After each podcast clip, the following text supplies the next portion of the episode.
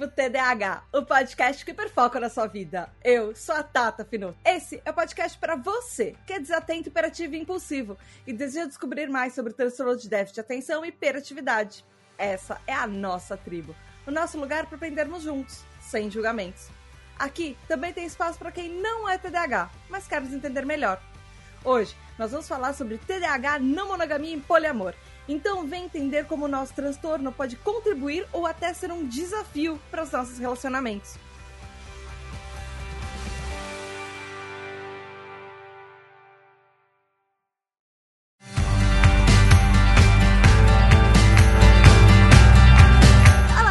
Tudo bem? Aqui é a Tata Finoto e mais um episódio, uh, mais uma vez, cheio de novidades e coisas que a gente vai falar, mas antes, recadinhos você sabe que para a tribo continuar, a gente depende literalmente de você que está aí do outro lado ouvindo, então vá lá em apoia.se barra e considerem em apoiar a Tribo TDH, virar um TDH Hyper, porque com isso, você tem direito a votar nos temas dos episódios, inclusive os nossos TDH Hypers que foram responsáveis por votar nesse tema de episódio que a gente está gravando hoje. Uh, tem também um grupo secreto no Telegram com mais de 230 pessoas e crescendo a cada dia, a cada mês, enfim. É, você pode participar das lives. A gente fez lives no fim do ano com a Copa e também tem lives de joguinhos de vez em quando, só para descontrair. Enfim, então vai lá, apoia.se barra e os nossos TDH Hypers também recebem parabéns no mês dos aniversários deles. E os aniversariantes de fevereiro são Edu Caetano, que faz aniversário dia 2 de fevereiro, Virgílio, que fez aniversário dia 4 de fevereiro, dia 7 teve Daniela, junto com Franklin Melos, dois dia 7 de fevereiro, dia 11 tem Sandor Tomir e no dia 16 de fevereiro tem Poliana. Parabéns, parabéns, parabéns. Muitas, muitas, muitas felicidades para vocês. Beijos especiais da Tata. E tribo, esse episódio, é, eu sei, é fevereiro, é começo de ano, a gente quer falar de pautas mais leves e esse mês é, não dá para deixar passar em branco, vai ser o primeiro carnaval meio que pós todos esses anos de pandemia. E eu acho que talvez seja um dos meses que as pessoas estão mais abertas a falar e a, abrir seus relacionamentos, a falar sobre relacionamentos abertos, falar sobre não monogamia, poliamor, o que é isso, o que não é isso, como isso se aplica a você, ou se isso se aplica a você? Será? Ou será que não? Você, será que a gente pode quebrar alguns preconceitos aqui? Esse, essa é a ideia do episódio. Uh, e para lembrar, uh, a, a, temática de relacionamentos é literalmente a temática que eu mais falei nesse podcast. São nove episódios até agora, com esses dois episódios, essa parte 1 um e parte 2 desse episódio, vão ser 11 episódios só falando sobre TDAH e relacionamentos. Tiveram os episódios 39, 40 e 41, que foram TDAH, relacionamentos e amizades. Então, vários tipos de relacionamentos, que foi parte 1, parte 2, parte 3. Também teve, uh, tiveram os 52 e 53, que foi TDAH e, lado positivo, que foi uma roda de conversa, parte 1 e parte 2, que tá, inclusive tiveram é, depoimentos de pessoas que tinham relacionamentos com pessoas TDAHs, é, e foi bem bonitinho esses depoimentos também. E o 68 e 69, TDAH, relacionamentos e sexo, que também foi outra roda de conversa, a partes 1 e 2, que a gente toca no, no fala um pouco sobre não monogamia, mas é, esse episódio que esses dois episódios é, que eu tô que a gente vai gravar agora, que a gente tá gravando agora, vão a gente vai entrar bem mais a fundo o que é a não monogamia. Nesse, nesses outros episódios 68 e 69 a gente citou isso, falou um pouquinho sobre isso, mas agora a gente vai entrar a fundo no assunto e também teve o TDAH explica é, número 10, o Como Explicar TDAH para o Crush. E um bônus, que foi o, tri o Tribo TDAH número 9, sobre TDAH e rejeição, que ele afeta toda a nossa vida, inclusive os nossos relacionamentos interpessoais, enfim. E, além disso, também, se você já ouve a Tribo TDAH há bastante tempo, você sabe que uh, tem um spin-off da Tribo TDAH, que é um programa à parte criado pelos nossos TDAH Hypers, os apoiadores da Tribo TDAH, eu também faço parte lá, ele é mais conversas, enfim. E aí teve esse, esse spin-off chamado Café com TDAH, número 4, sobre não monogamia, relação aberta e poliamor, é o título do episódio, caso você queira é, procurar, ouvir, enfim. Mas aqui estou com pessoas maravilhosas, tenho é, duas pessoas convidadas. A, a, primeira pessoa que eu convidei foi Ana Lê, que é designer, quadrinista e ilustrador e é lá da Atiradinhas. Olá, Ana Lê, boas-vindas! Olá, tudo bom? Estou muito feliz de estar aqui. Obrigada por aceitar o convite. E também tem uma outra pessoa muito legal, que é Newton Júnior. Ele é do Não Monogamia em Foco, é, que é um site podcast também, musicista, é, tem uma pós-graduação em educação musical e ensino de artes e participou também do livro Não Monogamia LGBT+, Pensamento e Artes Livres. Olá, Nilton, obrigada por estar aqui. Oi, tudo bem? Eu que agradeço o convite, fico muito feliz. Acho que é, é, tanto o pessoal que acompanha né, o Tribo TDAH, quanto o pessoal que acompanha o podcast no Manifoco, sempre estão citando os dois. Agora que saiu o, a retrospectiva, sempre estava lá marcando os dois, então sim. então acho que era, era um, um feat que tinha que acontecer. Nossa, sim, e eu acho muito legal porque na Inclusive, não monogamia já foi tema de várias conversas que a gente teve no, é, no, no, próprio grupo de apoiadores da Tributa DH. E então a gente, inclusive, as pessoas citam, é, a, sempre tem umas referências, ah, manda, é, manda o link, manda um outro link. Então eu acabei conhecendo a, a, a Ana Lê, eu acabei conhecendo por indicação do, de Newton e uh, Newton eu acabei conhecendo por indicação de muitos TDH Hypers também que mandam links e postagens e coisas assim. Uh, e eu queria começar com perguntinhas básicas é, quais os pronomes de vocês? Que pronomes vocês usam? Da onde vocês estão falando? Cidade, estado? E qual o tipo? Se vocês sabem o tipo de TDAH de vocês, se é predominantemente é, desatento, ou predominantemente hiperativo impulsivo, é, ou tipo misto, ou combinado? Ou, e se vocês têm comorbidades além do TDAH? Ana Lê, você. É, eu uso os pronomes ela e ele. É, entre esses dois, pode misturar, assim, sem problemas. É, eu falo de São Paulo e o meu primeiro diagnóstico, na verdade, foi de autismo, é, com altas habilidades. E a partir disso que descobriram que eu também era TDAH misto, eu acho. É. E é isso. E as minhas comorbidades são ansiedade e crise de pânico. E... ansiedade é o quê? Calma, o outro não entendi. É, crise de pânico. Ah, ah tá, tá fácil. Tá fácil, tá tranquilo. E você, Newton? Eu é, uso qualquer pronome, sempre, sempre reforçando isso. É, eu, no momento eu estou morando é, em Paracuru, que é, uma, é a minha cidade natal e é uma cidadezinha que fica mais ou menos uma hora e meia de Fortaleza, que é a capital do Ceará, né? E aí eu digo no momento porque até pouco tempo estava por lá, eu voltei para cá, não sei se vou acabar voltando para lá. Mas como é pertinho, fico nessa. E é, como a Ana também, é, primeiro o meu primeiro diagnóstico foi em relação ao autismo, né? Quando eu fui, eu, eu inclusive comecei a, a, pesquisar isso, a investigar isso, né? Por conta da, da pandemia, porque tá, é, é, é falando no começo, né? Que vai ser o primeiro carnaval, eu estava pensando muito nisso é, que, que, o que me levou a, a, ir atrás foi justamente o tempo que eu fiquei em casa por causa da pandemia. Hum. E aí é, é, eu comecei a perceber coisas que ficavam mais afloradas justamente por causa de muita tensão, né? A gente ficou, principalmente no começo, muito tenso, né? E aí eu fui atrás. E aí primeiro é, o diagnóstico foi de autismo, né? E é, o que a, a, primeira, a primeira vez que a neuropsicóloga falou para mim, ela falou do TDAH como comorbidade do autismo, né? Então foi foi aí que, inclusive, acredito que quando eu disse para minha mãe, a minha mãe, ela, porque primeiro teve todos os testes e tal, né? E depois quiseram conversar com ela, né? Porque gosto de, de conversar sobre a vida na infância e tal, né? Principalmente que eu já sou adulto. E aí ela, uhum. ela ficou tipo, ah, o autismo faz muito sentido, mas ela disse, ah, eu não entendo o TDAH, não entendo.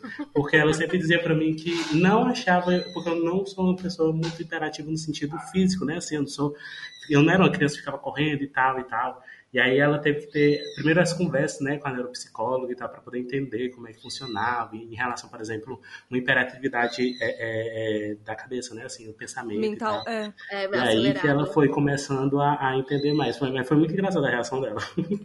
Então você é provavelmente mais do tipo desatento, assim, predominantemente desatento. Uhum.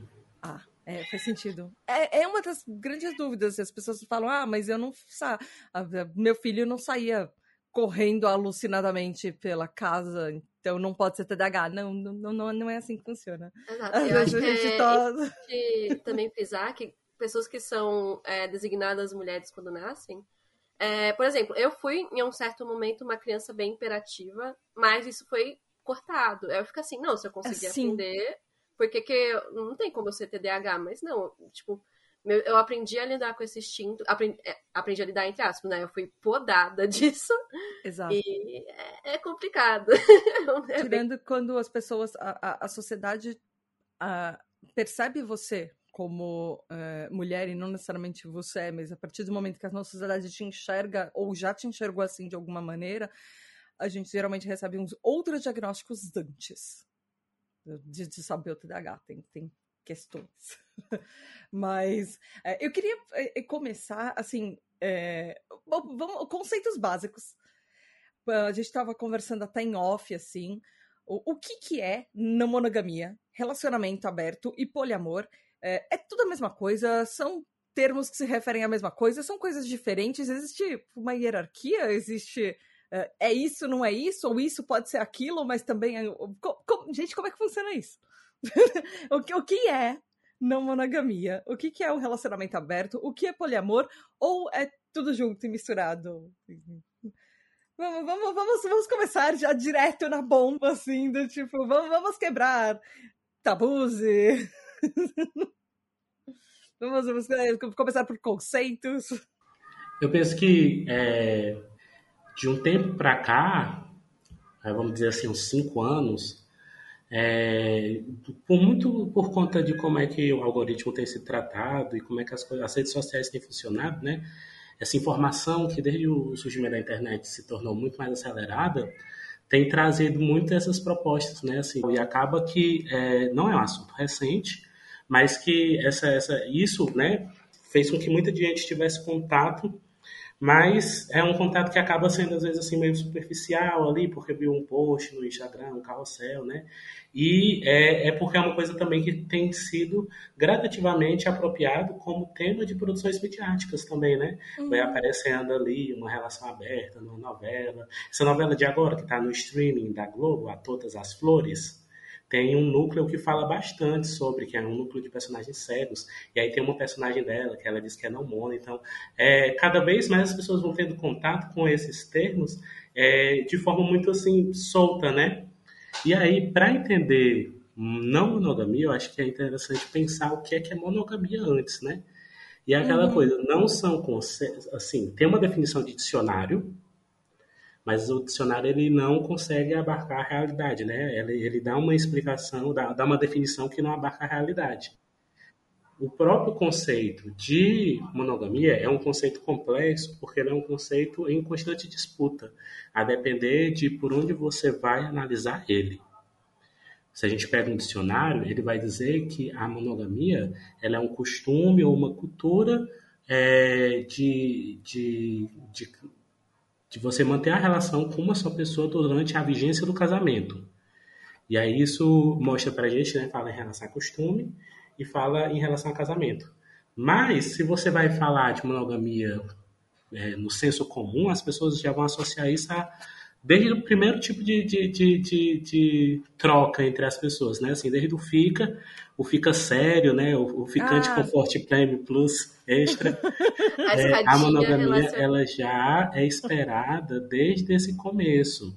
De, é, é, o pessoal até brinca assim, né? Fica monogâmico na festa, né? Assim, foi, beijou só uma pessoa, passou a festa de casalzinho. Pois é, o pessoal brinca bastante porque a, a, a nosso imaginário é muito centrado numa ideia de é, casal, né? E aí a gente acaba tendo muita expectativa de exclusividade sexual e afetiva, nesse caso, que é uma das características do que a gente tem, te entende por monogamia, né? Eu acho que eu vou fazer até um parênteses no que você está falando, porque quando você falou casal, me lembrou de outra coisa, porque é, até onde eu entendo, somos três pessoas LGBTQIAP+, nessa, nessa chamada, nesse episódio.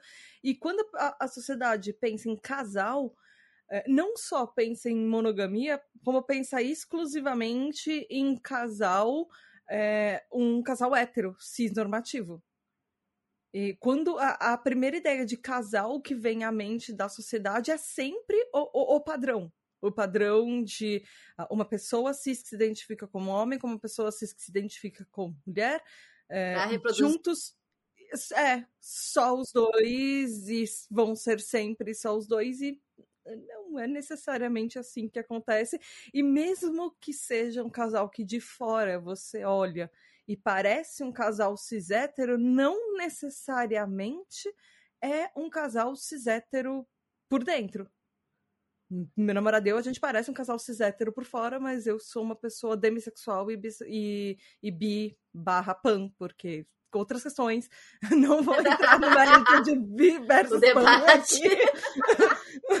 mas, uh, e, e, assim, é, nós, por fora a gente parece cis hétero padrão, mas a gente não é, e tá tudo bem pra gente assim. Ana, ela queria falar alguma coisa também, né? É, eu ia comentar também esse ponto que o, Newton comentou, de tipo, de várias formas de monogamia. Todas essas cobras da monogamia, desde da ficada sério, fica de plus. Mas também existe também vários pesos, dependendo da pessoa que for, porque é visto como normal, tipo, pensando nesse núcleo hétero cis que a gente está comentando Tipo, ah, se você não cumprir isso com seu marido, ele vai procurar na rua. Tipo, hum. o que, que é essa, essa, monogamia tem a esposa, a, a que mostra pra sociedade e quem tá fora. Então, tipo, ah, é ficar só com uma pessoa. Mas para quem? Quem é a pessoa que pode ficar com mais de uma pessoa? Quem é a pessoa que fica com várias no sigilo? Então, dentro da monogamia, tanto que a gente até fala que a traição só existe em contexto monogâmico. Ela está atrelada a isso. Então. Eu Sim. não sei, se eu tiver falado alguma coisa errada, Nilton, pode ir. banana, eu tenho medo de falar. não, nada. Eu, eu tava, inclusive, eu tava. Eu gosto muito de, de ouvir podcasts de história e, e contextos históricos socio, é, sociopolíticos e coisas assim. E tem, inclusive, o convidado do último episódio, o Zotes, que estava aqui uh, nos episódios de janeiro. Ele tem um episódio do, do Gel Pizza, que fala sobre Roma Antiga, tem vários episódios sobre Roma Antiga. E se eu não me engano, é, me corrijam se eu estiver errada, mas tinham, existiam conceitos, uh, já assim, civilizações antigas, que uh, existia o, o, casal, que, que eles. Uh, eram umas sociedades que meio que veladamente permitiam relacionamentos LGBTs, mas para a sociedade tinha que ser o casal de um homem e uma mulher para procriar e para levar o nome adiante, mas eram permitidas relações. É, ter relações com outras pessoas dentro dos relacionamentos e todo mundo sabia, estava tudo bem.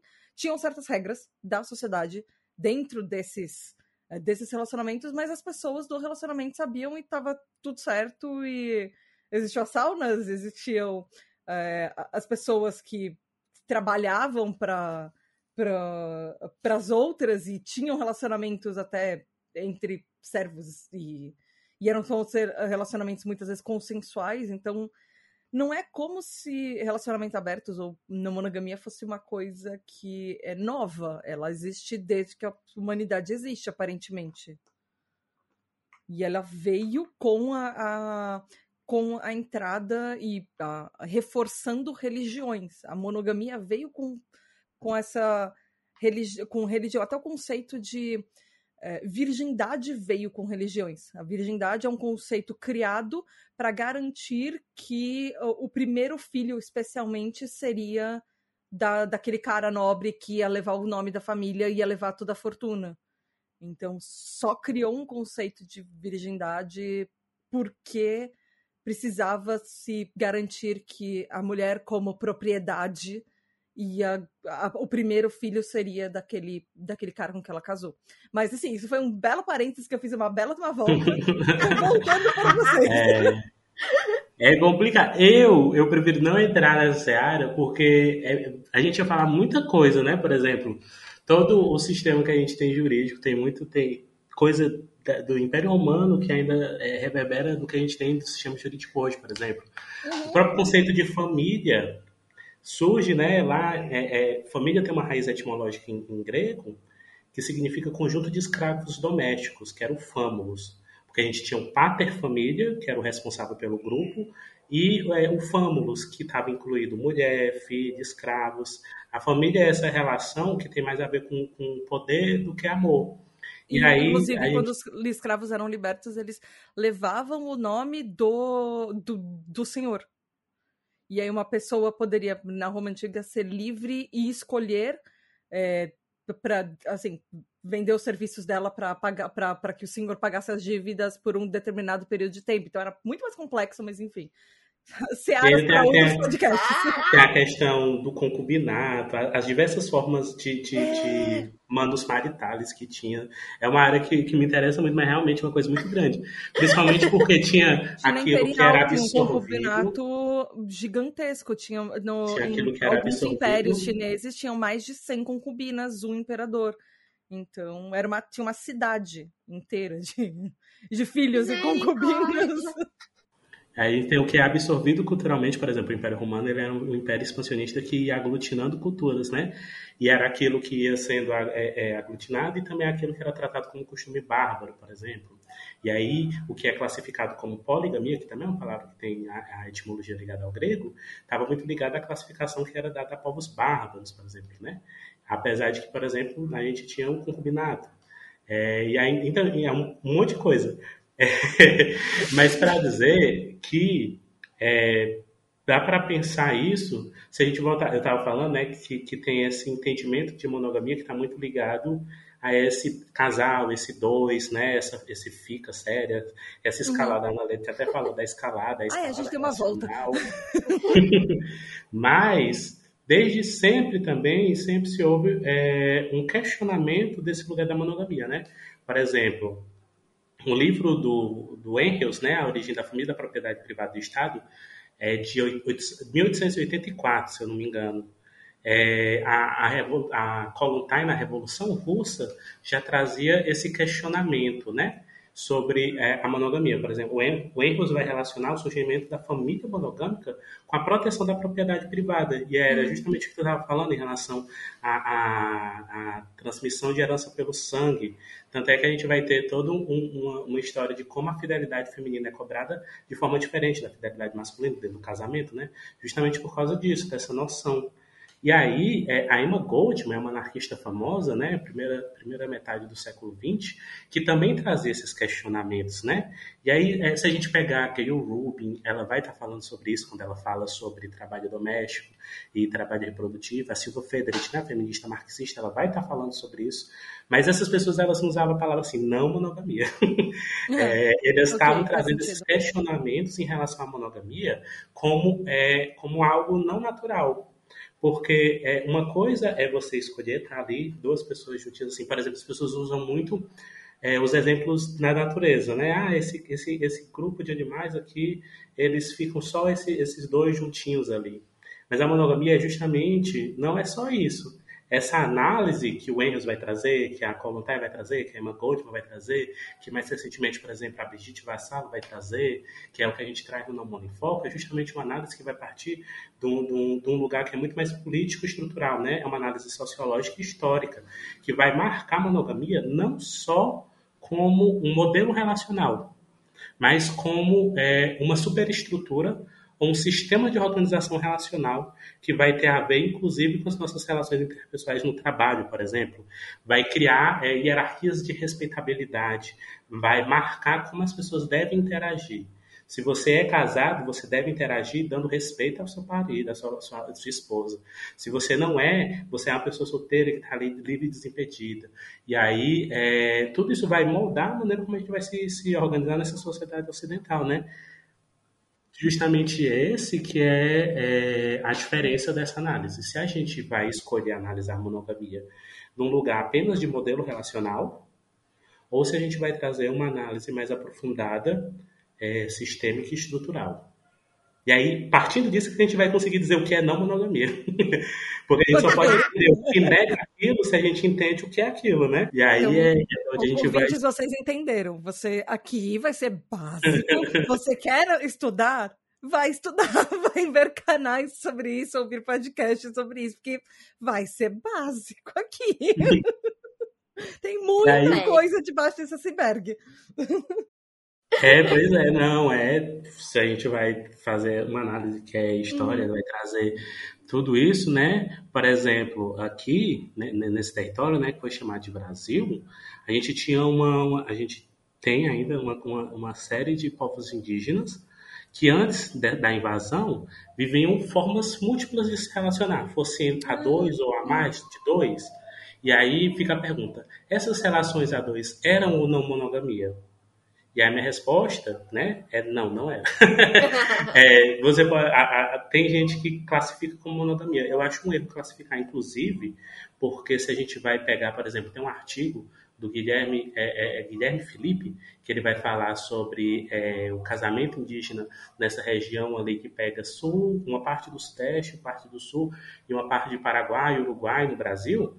É, ele vai falar que os jesuítas, geral, esse povo que estava nessa região era muito povo guarani, é, os jesuítas viam dois indígenas que se relacionavam entre si, mas não consideravam monogamia, mesmo sendo só dois. Por quê? Porque eram formas de relação que eram facilmente adquiridas e facilmente desfeitas. Elas eram baseadas no desejo dos envolvidos. E para os jesuítas, isso não era monogamia, porque desde, desde o surgimento do, do, do, cristianismo lá em Roma, desde a mudança do, do do, cristianismo para a religião oficial em Roma, desde a maneira como chegou é, é, a, a, a, invasão aqui, a colonização aqui, é, essa monogamia ela foi se transformando ao longo do tempo também. E ela veio para cá com uma lógica muito específica, que é uma lógica é, contratualista, é um contrato que você firma com o outro, e indissolúvel, porque aquilo que Deus uniu, o homem não separa. Então, se eram relações facilmente adquiridas e facilmente rompidas, não era considerado monogamia mesmo se fosse a dois, entende? Então, hum. é, é, a gente, essas possibilidades relacionais aqui, antes, de, né, em Abiaiala, Pindorama, antes de, de, de ser invadido, se tornar Brasil, é, eram possibilidades que a gente pode classificar como não monogamias, no sentido de que elas literalmente não eram monogamia, elas eram várias possibilidades. A gente vai ter em África também. É, é, tem, o Juan Fernandes é um pesquisador negro do Rio de Janeiro que fala isso no livro dele, que ele lançou recentemente, sobre na monogamia e negritude. Tem um outro livro dele que ele vai falar sobre o sul de Moçambique. É, tem uma escritora é, nigeriana feminista, é, a Oyeronke Oyezumi, que ela tem um livro A Invenção da Mulher, que ela fala sobre também o povo iorubá. Então a gente né? Tem, tem um trabalho da Geni, por exemplo, o trabalho da Geni Nunes é sobre é, aqui, né, a Biayala. Então, a gente vai vendo essa, essa, essa, essa análise a partir de um, vamos dizer assim, de uma ótica anticolonial e vai percebendo como é que a monogamia vai se organizando nesse território a partir dessa imposição, que é muito cristã, né? muito ligada Sim, à colonização e à capitalização. É, eu achei, nas pesquisas, um livro puxando assim a sardinha pro, pro nosso TDAH. É, ele chama ADHD After Dark, a Better Sex Life, e, e eu tô indo meio que numa outra viés do que você tá falando, que você tá falando da parte não colonialista, e os materiais que encontrei foram em inglês. Me desculpa, mas, gente, foi difícil achar material em português, foi muito difícil. É, e, assim, é porque sobre TDAH, especificamente. É, dá para traduzir esse livro como, tipo, TDAH após o anoitecer ou a noitinha, uh, melhor vida sexual. Ele é um livro de Alan Tuckman e que ele é, ele tem, uh, ele é um doutor em psicologia especializado em diagnóstico e tratamento de pessoas com TDAH. É, e também tem um terapeuta certificado, um, um terapeuta sexual certificado. E, e aí ele, ele fez uma pesquisa com mais de 3 mil pessoas que estavam em relacionamentos com pessoas TDAHs ou eram TDAHs, enfim, para entender justamente isso, quais os impactos do TDAH em, uh, em uma vida de, de em relacionamentos. Só que ele fez baseado mais em monogamia, porque é difícil achar material é, sobre não mono, principalmente em TDAH. Mas o que eu achei, que porque eu tô trazendo isso, é porque ele trouxe uma coisa meio, bem interessante para isso, com o foco do TDAH. Porque essa pesquisa mostrou que pessoas com TDAH, a gente tem uma propensão maior uh, em ter tanto participado de situações ou consensuais não monogâmicas, ou seja, relacionamentos abertos, poliamorosos. Então, só ou só, a gente pode chamar de não monogamia mesmo, ou o que ele chama de não consensual, que não é monogamia, que é, né, não é não monogamia, é só traição mesmo. Então, é, pessoas TDAHs têm uma, uma probabilidade maior ou de estar ou já terem participado de relacionamentos não monogâmicos ou ter estarem em relacionamentos monogâmicos, mas é, trair e ser, serem pessoas é, que tinham algum, algum ponto infiel no relacionamento. É, porque pessoas com TDAH, esse, esse livro fala, às vezes a gente expressa mais interesse em ter, às vezes, até relacionamentos mais abertos, comparado, inclusive, com pessoas não TDAHs. Porque, às vezes, a gente tem um, uh, mais dificuldades em manter a monogamia nesse sentido de, muitas vezes, o nosso foco de atenção ele é, pode ser dispersado de uma certa maneira meio fácil. E para algumas pessoas, esse foco de atenção ser dispensado de uma maneira fácil, às vezes, para algumas pessoas, elas terminam relacionamentos muito rápido. Era o meu caso, eu era uma pessoa que eu tinha muitos relacionamentos de tipo três meses, e aí eu via que a pessoa não era para mim e terminava, porque eu sempre tive relacionamentos é, monogâmicos. Ou tem pessoas que acabam é, tendo vários relacionamentos ao mesmo tempo, ou pessoas é, que acabam indo para outros lados, continuar mantendo a, a monogamia, mas indo para outros lados que, enfim. Mas. É, tem, e tem gente que a gente sabe, a, a nossa dopamina do cérebro, que faz a gente ficar é, com essa. É, dá essa sensação de recompensa, a gente sabe que isso é foco da dopamina no nosso cérebro. Muita, algumas pessoas, o foco de dopamina delas é em relacionamento. Você tem esse é, essa alegria de ficar é, de novas descobertas, ficar feliz de novo quando você tá descobrindo novos relacionamentos ou com essa troca entre pessoas. Tem outras pessoas que a liberação de dopamina vai por outras coisas. Tem gente que vai pro crossfit, tem gente que vai para exercício, tem gente que lê um livro e já, já dá esse rush de dopamina no cérebro. Tem gente que só vê televisão ou, sei lá, jogar um, um LOLzinho online, alguma coisa assim. Então, cada pessoa é uma pessoa. Então, a gente está aqui no podcast para descobrir como você é. Se você é uma pessoa, de repente, que tem esse, essa liberação de dopamina quando você está em relacionamentos novos, ou quando você está num relacionamento e vai descobrindo a pessoa, ou de repente descobrindo várias pessoas dentro de vários relacionamentos. É, e, e eu, eu, acho que é importante a gente pensar isso também, sabe?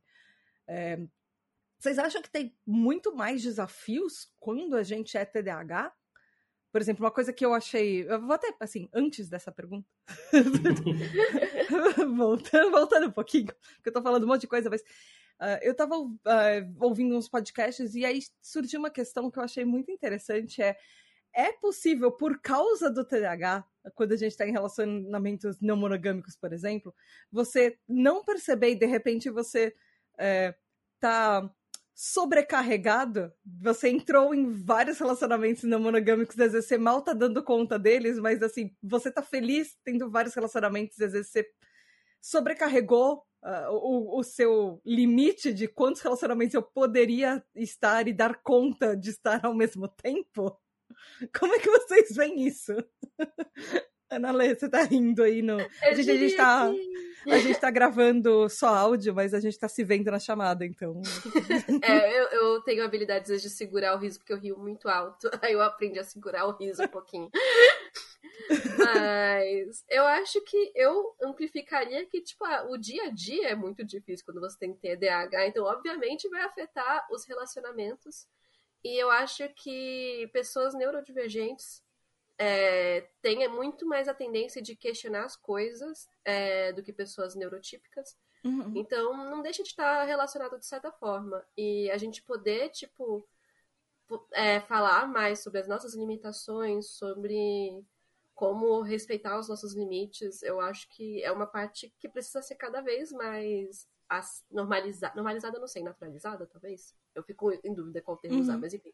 É, por exemplo, meu parceiro, tipo, que eu moro aqui com ele, ele tem toque. Então, imagine, uma autista TDAH morando junto com um cara que tem toque. É, é, é engraçado. Mas é nisso, a gente trabalha nas, nas nossas neurodivergências e e eu arrisco dizer que também foi uma coisa de, tipo, nessa coisa de morar junto e nessa coisa de sermos neurodivergentes que a gente começou a estudar junto sobre não monogamia. Aí foi bem aquela coisa, tipo, o processo que você teve para pesquisar, que você falou que teve dificuldade. Eu também passei por isso, tipo, cinco anos atrás. Só encontrava, sei lá, no máximo poliamor, uma coisa bem gringa, assim. E foi bom, foi tipo uma coisa, foi uma portinha de entrada e fui buscando. E aí, com o tempo, eu conheci o pessoal do Nomono em Foco, que, meu Deus, eu sou muito fã do trabalho. Eu fico tipo, ah! e é isso, eu acho, não sei. Ah, desculpa. Aí Aqui eu vou te pedir pedir desculpa. desculpa. Ah, olha, já ia dizer, já ia dizer que eu pedi desculpa. É porque eu vou voltar bastante do que tu tava falando, porque eu, a gente não respondeu a primeira pergunta que tu fez. e aí a gente foi, foi, foi.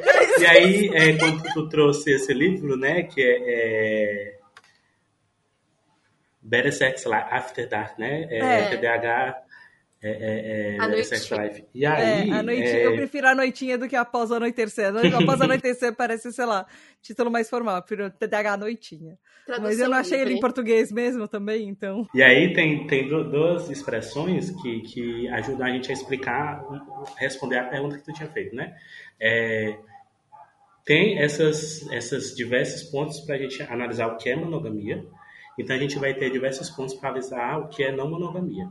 A ideia de não monogamia vai surgir ali é, é, meados do século XX, junto revolução sexual, questionamento do, é, é, do padrão, questionamento do tradicional, movimentos cenistas, é, é, movimento hippie, todo esse questionamento, libertação sexual. É, a, a ideia de não monogamia, não monogamy em inglês, vai surgir muito nesse lugar. Então, é, vai surgir nesse lugar de experimentação e dessas possibilidades. Antes disso, no século XIX, a gente tinha, por exemplo, o movimento do amor livre, que é um movimento anarquista que tem ligação com esse questionamento da monogamia, mas não necessariamente com a proposta de relações múltiplas, no sentido afetivo sexual, né? Assim, ah, ter 35 namorados. Não necessariamente isso. A gente tinha a Emma Goldman, por exemplo, que era uma pessoa é, é, que vivia relações múltiplas nesse sentido, mas a gente tinha, tem outros é, é, anarquistas que falavam sobre amor livre, mas que não viviam isso, né? E até, por exemplo, defendiam uma, um, uma ideia de, de monogamia deles. E aí o que a gente vai ter, é, a partir desse lugar, das revoluções sexuais, século XX, é, grupos buscando definir especificidades. Porque, por exemplo, se a gente tem é, experimentação, liberdade sexual, a gente tem uma não monogamia como uma coisa muito ampla. E aí esses grupos passaram a buscar definir especificidades. É, o que é não monogamia? Traição é não monogamia? Poligamia é não monogamia? No sentido de negação, não monogamia, poligamia é tipo não monogamia, né? Porque não é monogamia, Não nesse é. sentido. Da mesma Uma forma, coisa é- que, que eu vi, que não, inclusive tá- foi um dos assuntos do episódio do Café com TDAH, que eu achei bem interessante, é que a, possibilidade de, por exemplo, ter um grupo de pessoas em um relacionamento fechado, que ele é não monogâmico. Elas estão em um relacionamento entre elas. E elas não saem daquele núcleo de três, quatro, cinco pessoas, sei lá, o número X de pessoas, mas entre elas elas são não monogâmicas e só entre elas é um relacionamento fechado. Então isso também é uma definição de, do que pode ser, não necessariamente é todo mundo com É. todo mundo ao mesmo tempo. Então, e ouvinte, eu acho bem importante, talvez eu fazer esse parênteses. Não monogamia não é bagunça e não monogamia é diferente de suruba. Eu Inclusive, a gente tem é, as casas de swing que são muito, muito coisa de heterossexual. É, tipo, extrema- estritamente heterossexual, quase. É, e entre casais, tipo, que- pessoas casadas. Então, é uma monogamia muito imposta esses espaços. Eu nunca fui, mas é um negócio que quando você vê como as pessoas retratam, é tipo, misericórdia. É, É eu, eu achei que era importante falar isso em algum momento, porque não. E, a monogamia, a não monogamia, até onde eu estudei, também tem uma coisa que é importante, eu acho, de falar: é não monogamia ela é consensual. As duas partes estão de acordo e não é do tipo você tem um relacionamento e só uma das pessoas pode ser não monogâmica ou, ou, ou uma das pessoas pode ser não monogâmica condicionalmente. Quando eu digo condicionalmente, do tipo, uh, vamos voltar ao casal, o, o caso do casal é, hétero, é, tipo um homem e uma mulher, e aí o cara deixa a mulher ser não monogâmica só quando ela está com outras garotas não quando ela está com outros caras. Então, isso não é não monogamia. Ou o, só o cara pode ter outras namoradas para ele não trair, entre todas as aspas. Então, isso também não é monogamia, certo? Tô falando muita merda, tá certo? Me corrijam. Eu acho que o lance é justamente é, é, é, que esse certo e errado é uma coisa que varia muito. Porque é justamente isso, né? A gente está tá construindo esse entendimento do que é não monogamia. Tá. Essa, essa experimentação para além da monogamia, né? E aí a gente vai ter esses grupos que vão tentar delimitar essas, essas vivências. É, no sentido, por exemplo, que surge é, expressões como ethical não monogamy e consensual não monogamy, né? que seriam é, não monogamia ética e não, não monogamia consensual, porque lá naquele balaio do século XX, é, traição estava sendo considerado não monogamia. Hum. Então as pessoas tentaram criar um conceito para dizer, olha, não é traição, é outra coisa. Nesse sentido, a gente vai ter o grupo, por exemplo, do poliamor, né? Uhum. É, o poliamor ele vai poligamia, né? É, vai, vai ter ali é, é anos, 8, é, anos 90 nos Estados Unidos. E aí é um grupo que, diferente do que a gente tinha ali com, na monogamia ética, na monogamia consensual, estava propondo uma, uma relação com mais pessoas, tanto afetivamente quanto sexualmente né? E aí é que a gente vai ter aqui no Brasil que a gente vai chamar de trisal, quadrisal e essas diversas configurações. Inclusive o que tu trouxe sobre isso, sobre ser aberto ou fechado, né? Uhum. Então, é, a gente tem, é, quando você pega a referência na academia brasileira, muito que ela é bem estadunidense, é, nesse tema, né? Ela, a gente vai tratar a não monogamia como um, um, um movimento social, mas também como um termo guarda-chuva para essas diversas possibilidades que foram sendo criadas a partir dessas autodeterminações. E aí é que entra um outro lado da história, que é o lado do qual o projeto Não Monofoco faz parte, que é um lado que vai tratar a não monogamia também a partir daquela, daquela, daquela é, análise política e estrutural. Não vai entender monogamia como modelo relacional e não monogamia como modelo relacional oposto, mas vai entender não monogamia como uma possibilidade de um direcionamento na construção das relações. Por exemplo, a anarquia é, eu relacional. Ia te, eu ia te pedir para explicar isso.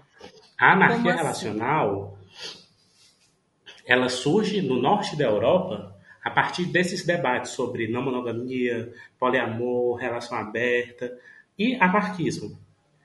Vendo aquilo tudo, essa galera que se reuniu, tem um livro do Juan Carlos Pérez Cortés que ele fala que é La Revolución desde los Vínculos que é um livro sobre anarquia relacional, inclusive é o primeiro livro sobre anarquia relacional do mundo. E eu espero que venha em português, igual o da Vassalo veio. E aí, é, essa galera se reuniu e conversando e pensando nisso, relações múltiplas, pensando nisso, afetividade, coletividade, eles aplicaram é, os conceitos do amor livre e do anarquismo e reivindicaram para si esse direcionamento, que é a anarquia relacional, que é um direcionamento que vai pensar a construção das relações a partir de um lugar é, é, de equidade e é, autonomia.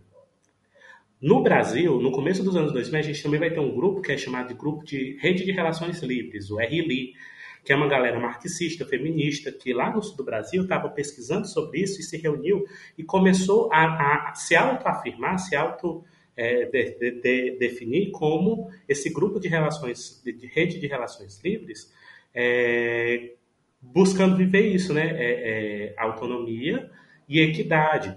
Por quê? Quando a gente fala, por exemplo, de um trisal fechado, qual é a diferença de um trisal fechado para um casal fechado?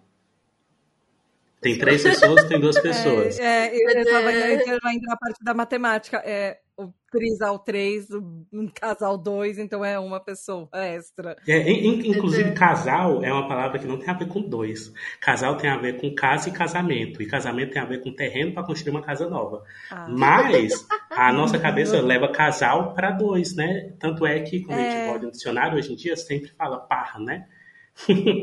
é, e aí, é, Qual é a diferença de, um, de uma relação com mais pessoas, é, de um trisal, para uma relação poligâmica que a gente vê ali nos países árabes, por exemplo? Na minha a cabeça, tem... é a, a, a, maior diferença é a administração, mas eu sei que não vai ser essa a resposta. É do tipo saber um administrar esses relacionamentos. A gente tem uma xenofobia implícita muito grande quando a gente olha para esses relacionamentos. E é, o movimento poliamor como um todo no mundo busca muito se afastar da poligamia.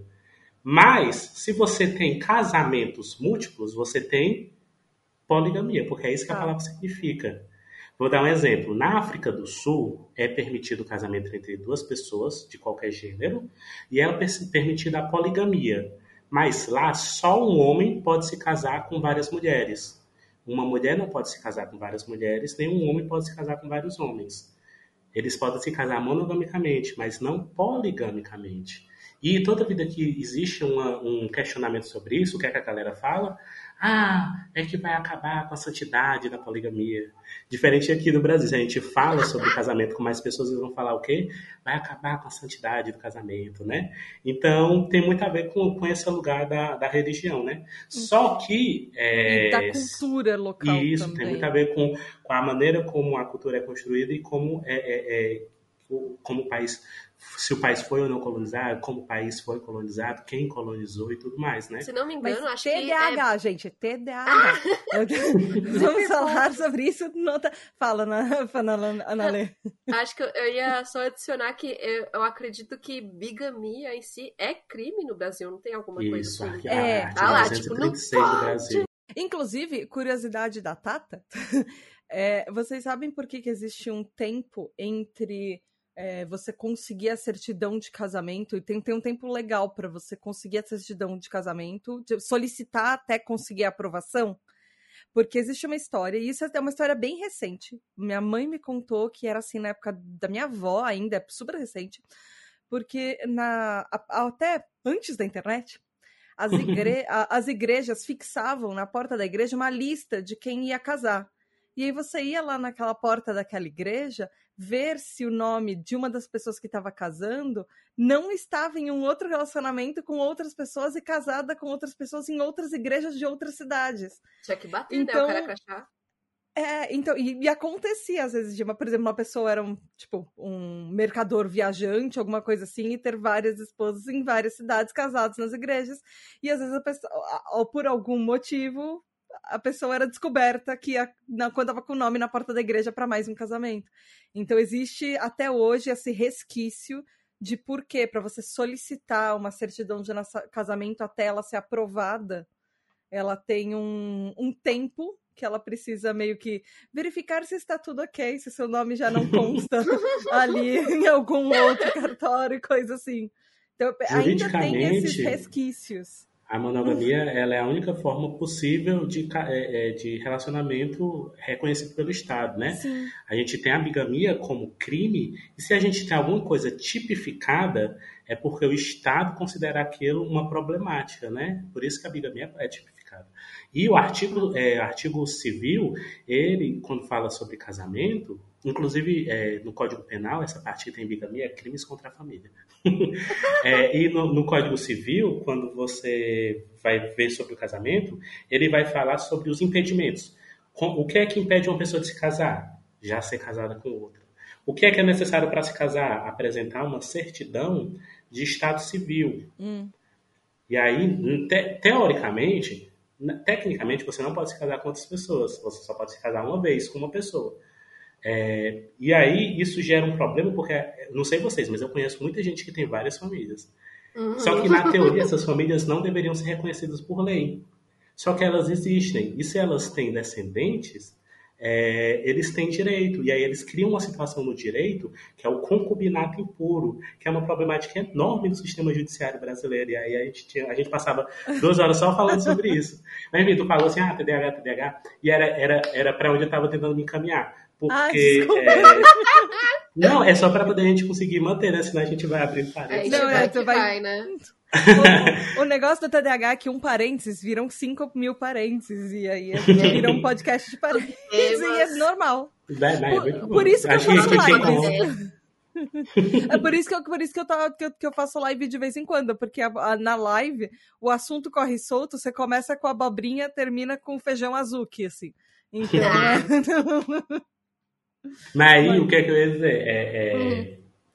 Trazendo para a minha vivência, eu estava falando que existem essa, esses entendimentos sobre não monogamia, e aí tem entendimentos que são mais ligados a uma ideia de modelo relacional, e vai ter, vai ter entendimentos que vão ser mais ligados a, a um pensamento político. E aí é que a gente chega no não monofoco, porque né, o não monofoco ele é, é, o, é o grupo que faz parte, né, é o projeto que faz parte, e ele surgiu muito desse lugar, desse incômodo de ver certos debates que não que eram muito ali muito para gente branca, cis hétero, sem deficiência, neurotípica e a gente a gente né é, é, o, o é formado por pessoas negras, indígenas, LGBT com deficiência, neurodivergência então é, a gente sentiu necessidade de falar pela gente também e é justamente por isso que a gente começou a articular um conceito. Lembra que eu falei que os grupos foram buscando se autodeterminar? É por isso que a gente articulou um conceito que a gente chama de não monogamia política. É como se a gente tivesse assim, um grande guarda-chuva da não monogamia e dentre essas várias possibilidades, uma tá. delas, a não monogamia política. É um dos caminhos possíveis. E aí esse caminho vai se direcionar para um pensamento anticolonial, pensamento colonial é uma referência de pensamento que vem sendo construída por pessoas é, é, negras indígenas aqui na América do Sul, né, em Abiyala, lá em África. É um pensamento que vem sendo construído, sobretudo, né, nesses países que são chamados de Sul global. Então, é, a gente tem como uma grande referência do pensamento anticolonial brasileiro Ailton Krenak, né, por exemplo, e aí, é, a partir desse pensamento, desse referencial anticolonial, mas também muito do feminismo negro, né, o feminismo que a gente vai ter nomes como a, a, a Lélia Gonzalez, né? É, a Lélia Gonzalez, para mim, é uma, é uma pessoa incrível. Quando a Angela Davis, a Angela Davis é uma pessoa incrível, mas quando a Angela Davis esteve aqui no Brasil, é, não sei se foi 2000, 2021, 2020, acho que não foi 2020 por causa da, da, da da pandemia, né? acho que foi 2019, então. Que aí ela até estava em São Paulo e ela, acho que ela estava na, na Bienal do livro, e aí a galera falando, e ela pegou e disse assim: Ah, é, eu entendo vocês me lerem, mas eu não sei por que vocês estão me lendo se vocês não estão lendo a Lélia Gonzalez. Tipo, baixa a Lélia Gonzalez para você. E é, realmente é um nome muito importante para a gente pensar, por exemplo, interseccionalidade, né? Entender tudo que nos atravessa e tudo que a gente é e onde a gente vai se encaixar nesses vários lugares, nesses vários atravessamentos sociais, né? Então, a não monogamia política foi esse conceito que foi sendo articulado a partir desse lugar. E aí, por que eu disse que eu ia falar sobre mim, né? Porque foi, durante muito tempo, eu não sei se eu considero hoje ainda, mas foi um hiperfoco, obviamente. a ponto de eu não, eu, eu só pensava nisso. Calma, ah, o conceito ou o relacionamento? É, ou tudo? É, tudo, pois é. Viver okay. e, e, e, articular isso e, e estudar sobre. E, aí eu fui percebendo que era uma coisa muito maior. Porque quando eu comecei nisso, foi vocês falaram, né? Eu também achei, não achei tantas coisas e não achava tantas coisas que eu achava interessante, por exemplo. É, eu ia procurar um grupo no isso em 2018. Eu ia procurar um grupo no Facebook, aí parecia vitrine, assim, sabe? E as pessoas ó, se oferecendo em vitrine. Eu, não, não queria, eu queria falar mais sobre como é os babados. E aí, é, como é que eu, o, o Victor, que mora comigo, é, ele, ele é TDAH também. E como é que a gente chegou é, na ideia de abrir a relação? A gente vinha conversando sobre, conversou com amigos e tal, e aí a, a, a gente começou a namorar num carnaval, aí no segundo carnaval, a gente perguntou, ah, quer abrir a relação? Quero, vamos abrir. Então foi bem no carnaval, foi bem assim. E é, nessa época era muito sobre viver isso, essa abertura, essa abertura para experiências sexuais diferentes, entende? E aí é toda aquela excitação e tal. Só que é, na festa é uma coisa, quando você chega em casa e começa a pensar, e aí vem aqueles pensamentos fulminantes na sua cabeça, você vai começando a ver que a coisa é outra coisa, porque é, a gente não tem um referencial sobre. Você não. não sabe como é que as coisas vão se construir. E é, eu, eu, tenho para mim que é, se a gente é TDAH, é, é, a gente pode cair num lugar de muita ansiedade, justamente porque a gente vai querendo saber como é que a coisa vai ser antes dela ser.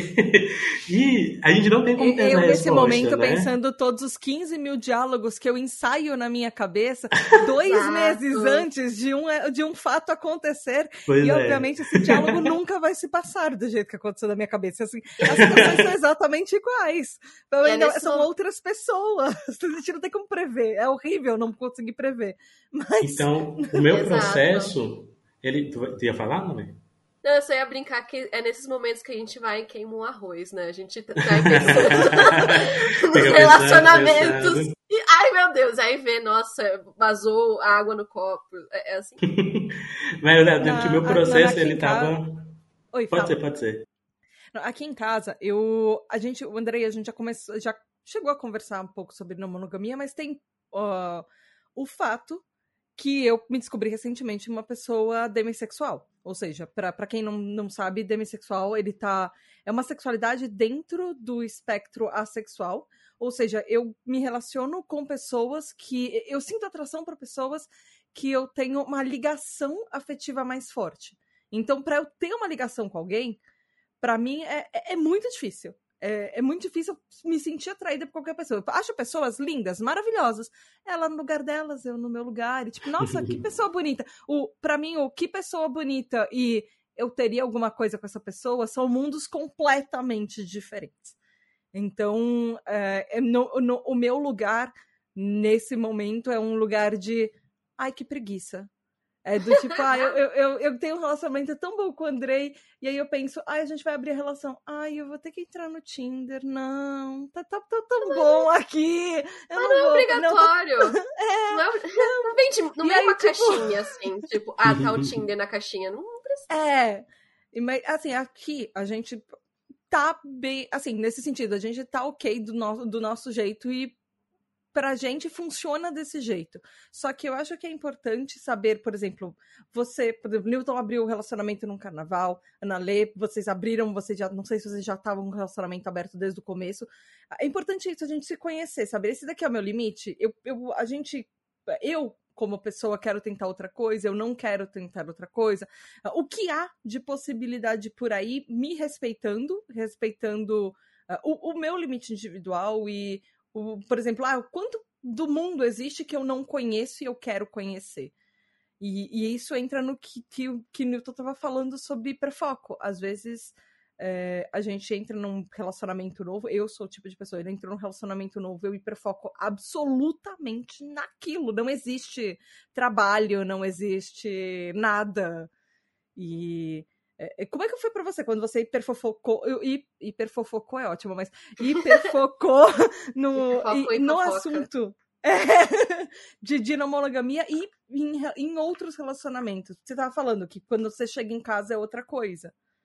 É, Como- é, o que como- eu tava é que é falando é, que esse, desse eu processo, dei a volta né? pra puxar isso, você continuar falando.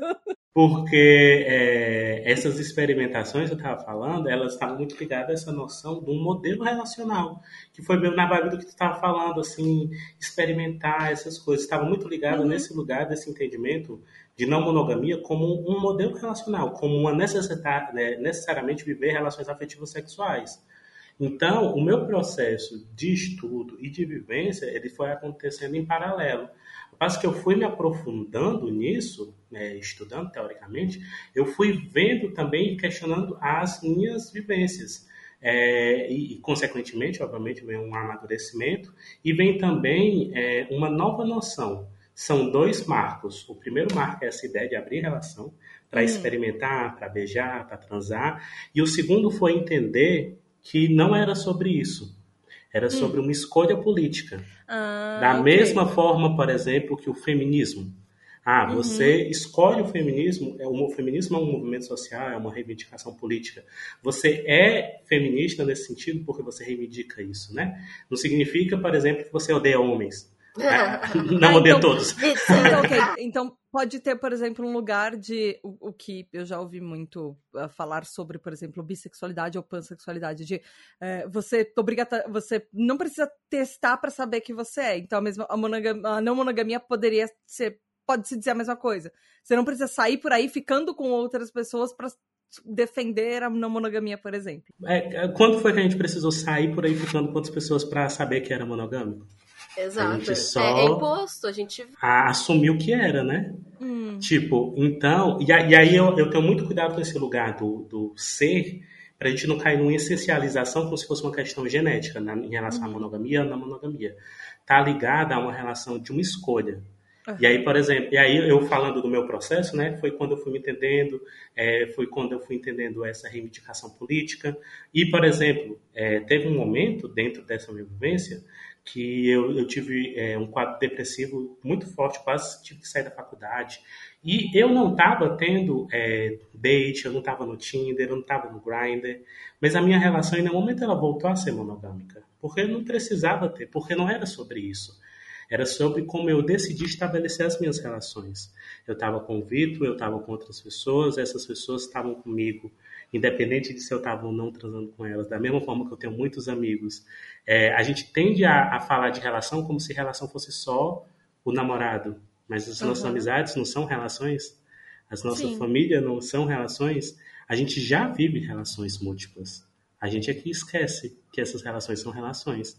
E aí a gente tende a colocar um peso maior nas relações que envolvem sexo. Mas nem todas as pessoas vivem sexo da mesma forma. Sim.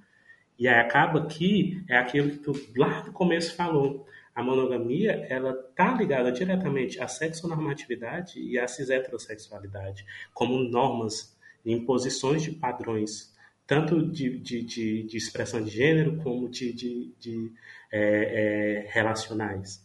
A maneira como a sociedade espera que a gente é, se relacione está muito ligada a essa, esse padrão. E a monogamia faz parte disso. E aí, a minha escolha, hoje em dia, por não me relacionar monogamicamente, não está ligada a se eu quero ter 35 namorados ou não. Está ligado a como eu organizo as minhas relações, buscando uma equidade entre elas. O Vitor que mora comigo não é mais importante do que é, a Nana, do Não Mano em Foco, que mora em Minas Gerais, e a gente se vê sempre nas férias. São relações que vão estar num pé de igualdade no sentido de serem relações íntimas e significativas se tem sexo ou não, o sexo nesse caso ele é só uma particularidade que depende uhum. de quem está uhum. envolvido. E aí, é, por isso que eu digo, a minha monogamia, ela tem, a minha monogamia política diz respeito à minha relação com a minha mãe, por exemplo. Diz respeito a como eu construí, eu passei a construir a relação com a minha mãe. Não porque eu tenho várias mães, mas... E não, Adotar e, várias gente, mães, assim. É, e que, e, e que fique né? claro, não que... Não, Newton está falando isso não, querendo dizer incesto.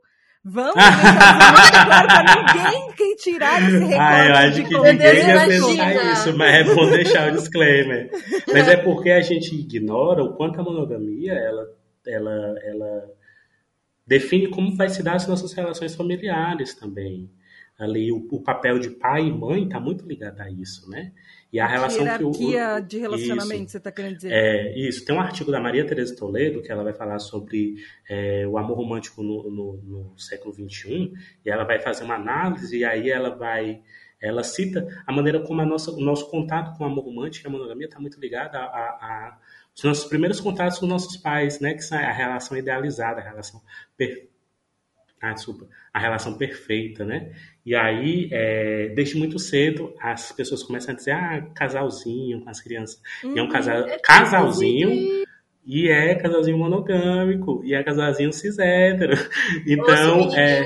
Fica tipo, ah lá, ele quebrando corações. Sim, é, nossa, é arrasando corações. Desde muito cedo, tanto os papéis de gênero como a monogamia vai sendo imposto para nós e a gente não percebe.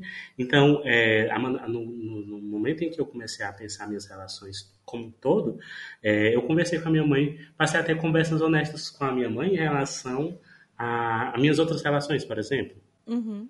E aí ela né, teve esse, eu, eu tenho esse lugar, né, que é muito tranquilo de conversar com ela, porque assim com, com 18 anos eu deixei de ser testemunha de Jeová. Então, bem ali já foi um, um baque muito grande. Aí eu acho que depois de, disso, para ela, qualquer coisa que viesse ia ser mais tranquilo. Mas aí, eu tive essa oportunidade. Nem todo mundo tem. É, as pessoas costumam não, não levar em consideração que, que muitas pessoas no mundo vivem quase um, um armário, sabe? A expectativa social é muito pela monogamia. E aí a gente, às vezes, trata como se fosse ah, questão de escolha. Mas não é muito sobre isso. A pressão externa é muito grande. Uhum. E, inclusive, juridicamente, né, a gente estava falando, é a única possibilidade. Enfim, para voltar para a questão da minha vivência particular, né? Eu, é, eu só estou pensando assim, que você falou como você administra. Uh, ah, para mim, você parece que administra muito bem as relações, porque é, eu, eu tenho sérios problemas, gente. Eu tenho, eu tenho sérios problemas com várias coisas, vindos do TDAH, mas enfim, um deles é responder mensagens. Do tipo, a, mim, a minha mãe costuma falar uh, que eu não respondo as mensagens dela, porque existe um, existe um grupo, uh, todo mundo tem o grupo da grupo família. da família, sim. E o, o, meu grupo da família ele é bem mais contido, somos minha mãe, meu irmão e eu, para assuntos do tipo, estamos longe um do outro, a gente quer matar a saudade. Só que eu só vejo, eu, eu lido e não respondido com sucesso. Porque eu esqueço de falar com eles. Eu, eu tenho. E assim, isso também entra na parte de, de relacionamentos. Eles. Uh, a minha relação com eles, não, eles não são mais importantes que, que, que o meu namorado, mas Uh, e meu namorado não é mais importante do que ele, só que com o meu namorado eu tenho um diálogo constante, eu consigo. E com as outras pessoas eu falho miseravelmente no simples tarefa de responder uma mensagem. É, inclusive com amigos e pessoas que eu amo de paixão, amigos que eu considero para amigos para vida, e eu só não consigo, eu esqueço. Eu tenho seríssimos problemas com isso. Então, é, tem um pouco isso também. Fala, né, Lê? Não, eu só ia comentar, putz, eu, esque... eu sou péssima TDAH, literalmente esquecerem pessoas. Permanência de objetos. Sim, tipo, se você não está vendo aquela pessoa, ela uhum. some. Então, é. é. isso acontece muito, tipo, não é porque você tem ela no WhatsApp que você vai lembrar tá falando. E eu acho que muito do. Não é porque ela de... te mandou uma mensagem há três semanas que você lembrou de responder nos últimos seis meses. Exato. Mas... Mas eu acho que tem essa questão de, tipo, de sermos neurodivergentes e as pessoas que se relacionam com a gente precisam entender que a gente vai precisar de algumas formas de acessibilidade. E eu acho que quando a gente quando a gente parte para o campo político nas relações, é muito disso também, de entender que não existe fórmulas, que não existe, tipo, a pessoa certa para você, uhum. a, a forma certa de se relacionar. Tem várias formas de se relacionar. E tem a pessoinha que ela vai aparecer de vez em quando para você e tá tudo bem, porque ela não, ela não tem permanência na, na, na, cabeça dela, tudo. Eu já esqueci a palavra de novo. permanência de objetos. Isso. Pode ser ou permanência ou constância de objetos. Para ah, é, permanência é usado mais para objeto, constância é usado mais para pessoas, mas no fim é a mesma coisa, é nome. É, é não lembra, é, memória é. de pouquinho. Mas é, então, mas você falou de uh, da parte uh, da parte do, política, mas e na parte prática, né, Lê? A parte prática e no dia a dia. tentativa e erro e eu sinto que é muito a gente não transformar em Bíblia, não demonizar, não Tipo, não vai. Não, o pessoal do No Money Foco não vai bater na sua porta e falar, oh, tá fazendo errado, isso aí. Não, não existe isso, gente. E a gente e é lembrar que a gente vive com violências todos os dias. A gente uhum. cresceu de forma muito, muito violenta. Então, calma. Vamos todo é. mundo com calma. Tá tudo bem. Fale do, do que, que você tá tendo dificuldade. Seja honesto. Porque pode acontecer. A gente tá num relacionamento, sei lá, é, conhecendo pessoas novas e. E às vezes a gente perfoca mais em uma pessoa que a gente tá conhecendo e vamos supor que a gente está em outros relacionamentos com outras pessoas. Uh, e é inevitável que algumas pessoas fiquem chateadas porque a gente. É, e, e, assim, é, lembrando conceitos básicos de TDAH, a gente tem no nosso principalmente no nosso córtex pré-frontal, a gente tem as funções executivas do cérebro. Que essas funções executivas são responsáveis por várias e várias e várias coisas, entre elas é, a memória de trabalho, a organização, a ativação de ações, ou seja, quando você vai dar um start de fazer alguma coisa, uh, manter o foco uh, em controle de impulso, habilidade de priorizar tarefas. Então, assim, entre algumas dessas funções, algumas delas podem impactar exatamente o, o, os relacionamentos. Por exemplo, uh, quando você vai controlar o impulso, você vai ter a, a, o manter o foco em uma relação e distribuir o foco para as outras relações, organização do seu tempo. é, ativação de. A, a partir de ativação de levantar da cadeira e fazer alguma coisa, ou parar uma coisa que você está fazendo por muito tempo e dar atenção para outra coisa que também precisa. E assim, coisas, leia-se também pessoas. A gente pode fazer isso tanto para tarefas quanto a gente faz para dar atenção para pessoas também. Priorizar tarefas, priorizar pessoas, ou saber distribuir um tempo. É, de, uh, como o Newton estava falando, até de importância, de uma pessoa não é mais importante para você que a outra, mas querendo ou não, a gente está numa sociedade que as pessoas esperam que a gente demonstre isso de alguma forma. E se é, a gente foca mais em alguém e não na, nas outras pessoas, alguém vai acabar se, se sentindo meio sentido, meio, às vezes, até magoado nisso. Na parte prática, eu tô pensando.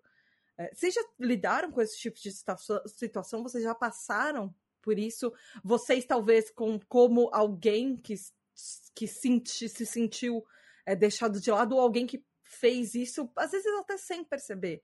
Isso é uma coisa passível de acontecer e quando acontece e se acontece, como que como a gente lida com isso, sabe? Como vocês lidam com isso? Porque eu sei que a gente faz isso com qualquer coisa, gente. A gente faz isso com, sei lá, sabe? Tomou um banho e de repente, tá cantando no chuveiro e esqueceu que tem um compromisso para sair no horário. Às vezes a gente só não manteve o foco de esquecer de cantar no chuveiro porque eu tinha um horário de um compromisso. A gente faz isso com pessoas inevitavelmente também. É, é o nosso dia a dia. É, uma coisa que eu, eu levo para minha vida é que é, o político para a prática não são coisas separadas, são coisas não, que vão é andando é, juntas e elas vão fazendo sentido juntas.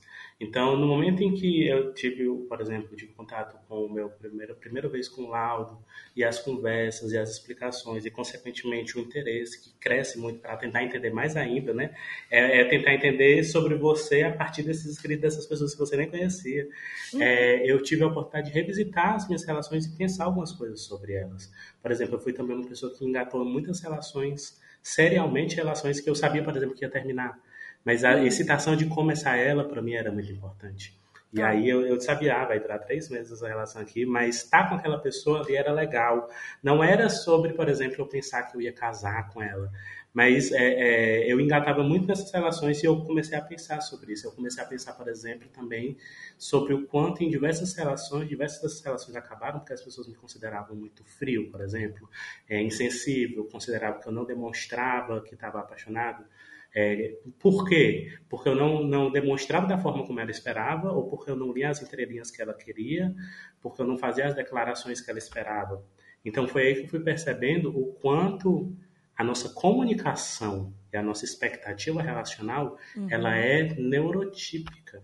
Tá. Ela é monogâmica e neurotípica. É, a, a, gente espera que as pessoas leiam nossos pensamentos, a gente espera as que as pessoas sociais, são isso, as, a gente, as pessoas elas esperam que a gente siga, é, é, por exemplo, pedir namoro. Tem que pedir namoro. O pedido de namoro é uma coisa especial. Tem que lembrar das datas importantes tem que dar os presentes, tem que saber é, é, o que a pessoa, qual é a fruta que a pessoa mais gosta. Qual é, a cor favorita. Até, é. até a parte de controlar a sua própria intensidade natural para não assustar a outra Isso, pessoa. Você não pode, você não pode ser emocionado, é. mas você também não pode ser frio. Tem que ser uma coisa muito. E isso dá certo dentro do, da, da, da, performance monogâmica neurotípica. Mas quem não está ali naquele lugar vai por, acaba indo pro, sendo classificado ou de emocionado, ou de sensível, de que não gosta de verdade, de que não ama. E eu fui percebendo esses traços. Então, para mim, essa escolha pela monogamia política, ela me deu a oportunidade de ser eu nas minhas relações de forma muito mais honesta. E aí tu falou assim que, que eu é, parecia com, é, é, não sei qual foi a palavra. Organizado. em relação a, sobre as minhas relações. Na verdade, é muito mais uma construção que vem de um tempo que me colocou num lugar muito confortável, por exemplo. Ah. Eu moro com o Vitor E a gente tem uma comunicação muito mais direta porque a gente mora junto. Eu me relaciono com pessoas que não estão no mesmo estado que eu, por exemplo, e tem gente que gosta muito de falar no WhatsApp. E eu falo todo dia com essas pessoas. Eu tenho, tenho, tenho uma pessoa que eu, que eu adoro de paixão, mora em São Paulo, e que eu falo com ele, tipo, uma vez por semana. Porque ele não é uma pessoa de WhatsApp. Mas, hoje, hoje eu estou num lugar que eu consegui construir um repertório emocional que me permite entender que essa comunicação é a particularidade dele, não é o amor dele que é menor. Não é, é desinteresse. Quando a gente volta a conversar, sabe, muita gente passa por isso. Encontra aquela amizade da infância que fazia muito tempo que não via, uhum. que quando se encontra, parece que não passou o tempo. Uhum. Tem, tem uma, um, uma, um, um, encontro muito bom. Porque o nosso amor, ele não está necessariamente condicionado à troca de mensagem no WhatsApp. A gente está introjetando isso na nossa mente é, cada vez que as tecnologias vão avançando, as mensagens instantâneas ficam sendo necessárias, né? Como se a maneira que antes era sobre levar flores e mandar carro de som, hoje é sobre Nossa. postar fotos no Instagram. Não, pelo amor de Deus, não sou tá não, mostrando. é, é, é como se a gente precisasse. Eu, eu, morri, eu morri de medo. Uma vez, eu, eu acho que eu, morrer, eu morreria de rir se não fosse comigo, porque eu não consigo lidar nem com parabéns pro meu próprio aniversário. Eu não é, sei é o que fazer. Não, eu amo quando acontece na rua. Aí pra outra pessoa tô lá me divertindo. Aí pra mim eu ia é. passar. E, e é, é, é, uma, é uma coisa que dá pra gente trazer para um outro lugar. É, tem, tem, tem, tem todo um estudo é, sobre do carro como... de som? Não, desculpa.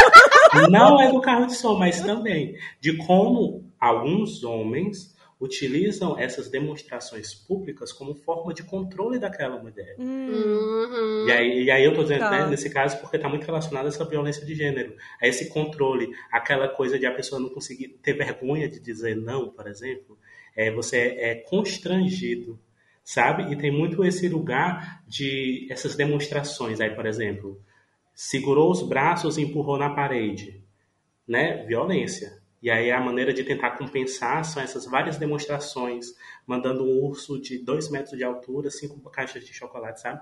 Então, tem, tem, tem é, quando a gente fala sobre essas performances, está muito ligado também a esses lugares, desses papéis de gênero e essas coisas que a gente vai naturalizando, né? Porque a gente naturaliza muito a ideia de é, em briga de marido e mulher, ninguém mete a colher, né? E aí eu, particularmente, fui percebendo nas minhas relações isso, nas relações anteriores, e fui tendo a oportunidade de construir novas relações de um lugar muito honesto, em que chegava e dizia: Olha, é, se eu estou te conhecendo tem um mês e eu dizer que te amo, não é porque eu quero que você se case comigo, é porque eu não tenho por que não dizer. É porque eu sou uma pessoa que ama muitas coisas. Eu sou uma pessoa que ama muitas coisas. Eu amo os meus gatos, eu amo os meus instrumentos. E é, ter a oportunidade de ser muito honesto sobre isso. Sabe? Foi sobre poder ser emocionado sem é aquela pessoa pensar que eu quero prender ela num castelo, né? Feito oh. a Castelo de areia. É, aí, então, eu penso muito. Eu, eu, eu, eu, reconheço um pouco isso. Eu era a pessoa que, em, em relacionamentos, quando eu era mais nova, eu amava em um mês, terminava de amar em dois ou três. então, às vezes era o, o, é, prazo do isso... relacionamento. Eu, eu, eu, o Vitor fala muito no nosso podcast sobre esse lugar, e a Nana se, se identifica muito esse lugar, dessa excitação inicial que passa rápido também. Não, não é uma coisa que eu me relaciono com eles, mas que é uma coisa que eles falam que é, por exemplo, um desafio para eles também. Como é, vivenciar isso de forma honesta, é, sem que isso vá sem que isso caia num lugar de responsabilidade, sem que isso vá cair num lugar de, de deixar é, é, de, de, alimentar certas expectativas nas pessoas também, né? E aí é aquela coisa assim, tem gente que também tem isso, né? Então essas pessoas quando se encontrar, acho que elas estão de boa.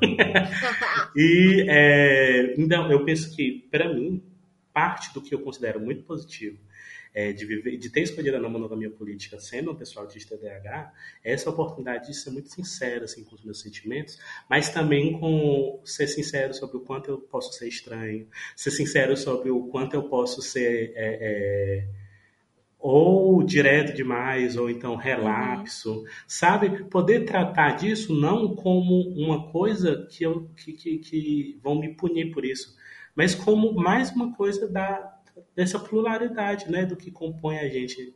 Talvez então, a palavra seja diálogo, porque isso, é, é, é inevitável que às vezes a gente seja, é, sei lá, em algum momento se sentir deixado de lado, ou em algum momento a gente deixar alguém de lado e hiperfocar em outras coisas, mas é, é poder conversar sempre com as pessoas com quem você tem algum tipo de relacionamento para saber se tá tudo bem. Às vezes, uhum, para saber uhum. se você uhum. não fez alguma coisa que magoou alguém, se alguém não fez alguma coisa que te magoou.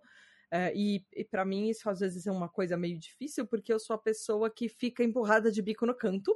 Eu, eu aprendi depois de muito trabalho não ser a pessoa que fica empurrada de bico no canto e não conta o que está acontecendo.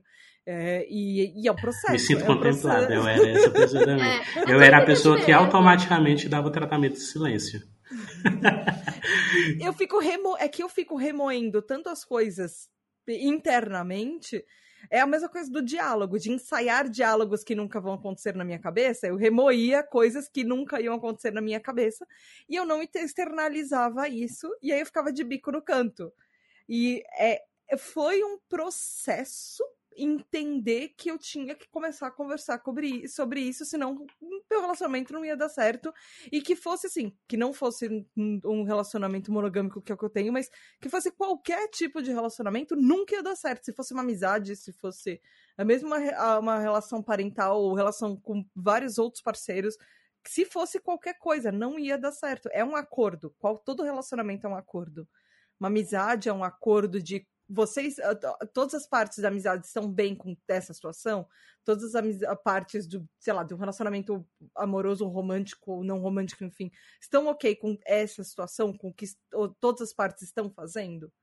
E é meio que um contrato não verbal e não assinado, é um contrato verbal, todo mundo estar ok, o consenso, o diálogo. É isso, certo? Sim, e eu acho que também, tipo, eu, por exemplo, eu tenho. De novo, eu sempre esqueço termos, mas eu tenho muito claramente aquela questão de não saber o que eu sinto. Ah, e, então, tipo, direto, às vezes eu fico mal com uma coisa, eu não consigo definir aquilo. E foi uma coisa que a muito custo também eu tive que aprender a falar, tipo, olha, não tô bem, eu não sei porquê, não quero te deixar numa crise de ansiedade por causa disso, mas eu preciso me retirar um pouquinho, ficar no meu canto um pouquinho pra digerir e entender, ou às vezes se a pessoa, tipo, tiver, eu sentir mais confortável, eu posso falar, tipo, olha, você pode debater durante, sei lá, uns 40 minutos aqui pra gente entender o que eu estou sentindo? E aí veio o meu parceiro que tem toque, que um dos toques dele é saber todos os termos do mundo do dicionário, assim. E muitas vezes a gente já chegou em definições tipo nisso, tipo, eu não sei o que eu tô sentindo. Aí fazer, tipo, uma análise de sintomas, assim, tipo, ah, chegamos a esse termo aqui. Então, é, é, só pra explicar que, tipo, cara, é muito tentativa e erro, e é muito, tipo, como cada pessoa vai se relacionar. Vai ter pessoa que não vai ter essa paciência comigo, e eu vou precisar me afastar pra, pra digerir alguma coisa, e vice-versa. Tanto que uma das. Uma, amizade que, tipo, eu tenho muito, muito, muito carinho, que também é uma pessoa autista. Tipo, direto, tipo, sei lá, eu, eu quero desabafar de uma coisa, eu pergunto, como você está hoje? Eu posso desabafar? Porque às vezes ela tá a ponto de ter uma crise, e eu vou lá e jogo um negócio nela, e pronto, de, quebrei a menina. E vice-versa. E às vezes a, começou aceitando ouvir o desabafo e fala, putz, Analê, não vai dar volto amanhã. E beleza.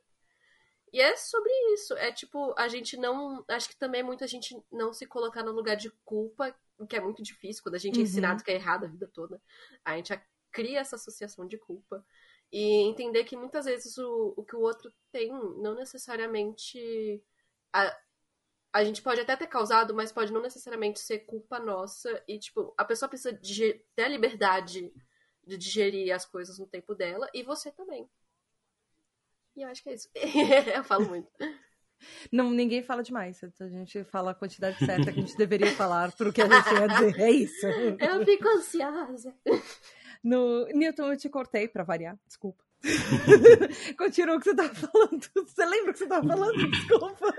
É, é, porque no fim é muito isso assim. Essa consciência política ela vai guiar os processos, mas uhum. os processos são isso, processos e eles são contínuos e complexos, né? Então, por exemplo, eu acredito, né? E isso tanto por estudar quanto viver, que a gente, dentro de relações monogâmicas, a gente tem um desincentivo ao diálogo. Porque a gente tem essa expectativa de que as pessoas vão ali ler o pensamento, de que elas vão saber o que a gente está sentindo. É meio que se ela não sabe o que eu estou pensando, ela não me ama de verdade. Então hum. a gente tem um incentivo a não dialogar. E quando a gente está em relações não monogâmicas, a partir desse direcionamento que eu traço, né, político, que vai pensar as coisas de uma forma mais coletiva, mais. É, é, é, é qual é a expressão? De forma mais. que, que vai pensar Plural. nas relações não. como um todo, né? Ah, assim, não só individualizado. Então a gente vai ter essencialmente a necessidade de dialogar, só que esse diálogo ele não é uma coisa que surge do nada é, por exemplo, estava falando sobre essa dificuldade de falar, conseguir falar é um processo também, uma construção que a gente faz. Pode ser sozinho, pode ser com as amizades, desabafando, pode ser com, né, com, com a terapia, com o psicólogo. Então, é, é uma construção. Mas se, é, se você tem um incentivo a isso, essa construção ela acontece de forma mais fluida, né? E eu acredito que essa escolha pela não monogamia, ela traz esse incentivo. E esse incentivo é bom porque vai ajudar a gente a conseguir ir pensando é, é, nessas questões. Assim, as pessoas podem dizer assim, ah, mas isso também não pode ter na monogamia? Pode. Mas assim, a monogamia ela é a marca do Ocidente. O quanto disso acontece sempre? Quando as pessoas elas têm uma relação minimamente é, é pautada em diálogo, as pessoas já tratam como se fosse assim, as relações mais saudáveis do mundo. Então, aí talvez seja um sinal de algum problema maior que a gente não está hum. pensando. é, é, mas aí, é, é, é, como eu disse, né, processos. E aí, como é que eu vou lidar quando a pessoa que eu gosto, eu ver ela indo ficar com outra pessoa, saindo de casa para ir tomar sorvete com um crush? Não tem uma resposta pronta. Isso você vai descobrir quando você passar e for passando. Como é que eu vou ficar quando eu for sair com uma pessoa nova? Não tem uma resposta pronta. Mas aí uma coisa que eu acho interessante é que a gente não tem como é, separar certas coisas, eu acho. É, por exemplo, o hiperfoco numa pessoa nova e é, o conceito de paixão moderna podem andar de formas atreladas. Se a gente tem. Como assim o conceito de paixão moderna? Voltando. Um é, porque a maneira como a gente encara amor romântico não é assim, uma coisa que deu na árvore uma maçã que a gente comeu. É, é uma construção recente né, na, na história, na história do, do Ocidente e que surgiu muito por conta, ali a gente vai ter ali o movimento romantismo, e surgiu muito como é, um produto. O amor romântico ele é um produto essa ideia de alma gêmea, essa ideia de completude no outro, essa ideia de encontro da felicidade no outro, é uma coisa que, que sim, as pessoas a, a, a, associam casamento a amor. Mas casamento, se você vai, a gente vai lá para a Grécia, não era sobre amor, era um contrato, né? Tanto é que em muitos filmes tem sempre aquela trama, assim, quando é um filme medieval, é, família se casando e eles não querem se. Isso tem em Frozen, gente. a Ana, a Ana vai se casar com outro lá, né? Porque são, são reinos próximos. O casamento não era sobre amor, era sobre esses, essas tramas é. políticas, né? Esse Até porque lugar... muitos, dependendo da, da nobres e realeza, existia já uma coisa que os filhos nem eram criados pelos próprios pais. Muitas vezes os filhos é, eram despachados para outros reinos para serem criados com as pessoas que eles iam casar e já era já mal conhecia os próprios pais, ou eram criados por avós, ou eram criados por babás e do tipo tinha é, e, e, assim, eu acabei de visitar é, nas férias, assim, é, castelos e contavam histórias de monarquias e coisas assim. E falava, ah, porque a rainha tinha uma hora por semana ou uma hora por dia com seus filhos e era o quanto era permitido que tivesse uma relação parental, às vezes uma hora por semana, com, com uma pessoa, uh, com, com, uma, com a criança, porque para não criar vínculos. Então tem isso também. E a gente tem um como eram as outras relações. Que vai mudando essa noção, é um exemplo que marcou a história do Ocidente, que é Romeu e Julieta. Ah, São famílias rivais e duas pessoas apaixonadas que vão superar essas adversidades através do amor. Eles, a marca do Romeu e Julieta é dizer que o amor é mais importante que o sobrenome, hum. né? Que é mais importante do que aquela Obrigado. história política. Hum. Então, o Romeu e Julieta é um marco do romantismo, né? Os períodos das artes, eles não acontecem assim, tipo, marcos específicos, né? Eles têm marcos que vão mostrar ali, por exemplo, o Beethoven começou a escrever algumas coisas que o pessoal começou a dizer, oh, isso parece romantismo. Então, é, o, o Romeu e Julieta é um dos marcos do romantismo.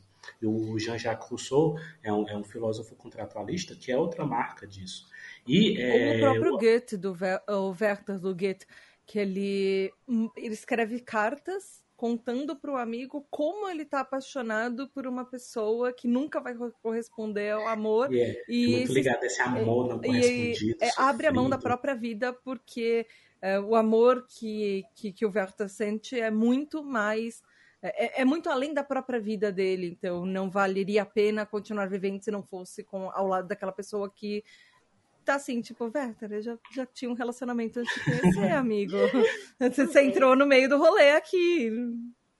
E aí, é, a indústria, é, a gente vai ter ali, né, música, teatro, mas aí, com o surgimento do rádio e depois do cinema, essas indústrias se apoderaram de forma muito poderosa desse conceito de alma gêmea e dessa realização da felicidade através do encontro dessa alma gêmea. Uhum.